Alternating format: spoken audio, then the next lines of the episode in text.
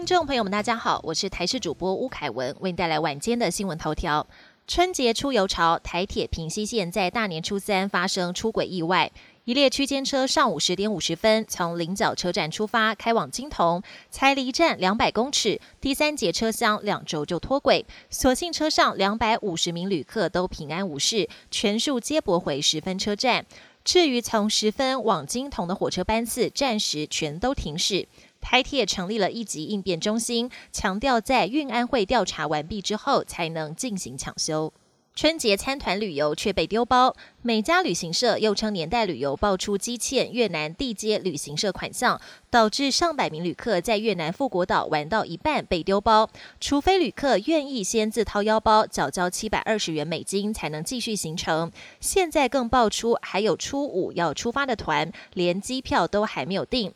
遭指控的年代旅游回应，双方约好月底结清尾款，但地接旅行社在行程中突然反悔，要求付清款项，双方一度各说各话。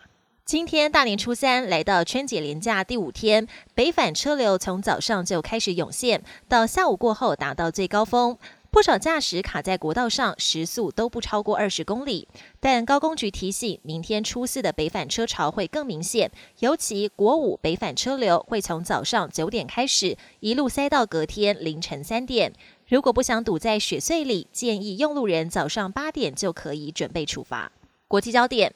美国国防部长奥斯汀周日再度紧急送医。五角大厦发言人表示，他出现急性膀胱炎症状，被随护送医进行检查。由于上次奥斯汀隐瞒射护腺癌的病情，没有通知白宫，引发外界批评。这一次奥斯汀住院，国防部也循正常管道发布消息，并通知白宫跟国会。五角大厦则发声明表示，奥斯汀已经将部长职权交给副部长代理。乌克兰北边的车诺比核电厂，一九八六年发生爆炸，附近有十万人撤离，约两千六百平方公里范围被划定为辐射禁区，至今都没有人居住。不过，科学家从二零一四年起开始追踪当地狼群，发现野狼每天接触到的辐射量是人类安全上限的六倍以上，却没有受到太大的影响。因为狼群出现了基因突变，似乎能抵抗致癌辐射，降低死亡风险。新发现也有望替人类的癌症治疗开创新的契机。第五十八届美式足球超级杯落幕，酋长队在延长赛最后以二十五比二十二反败为胜，保住冠军奖杯。不但是五年来第三度赢得超级杯，也是十九年来第一支卫冕成功的球队。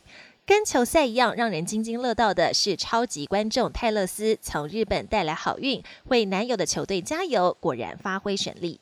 本节新闻由台视新闻制作，感谢您的收听。更多内容请锁定台视各节新闻与台视新闻 YouTube 频道。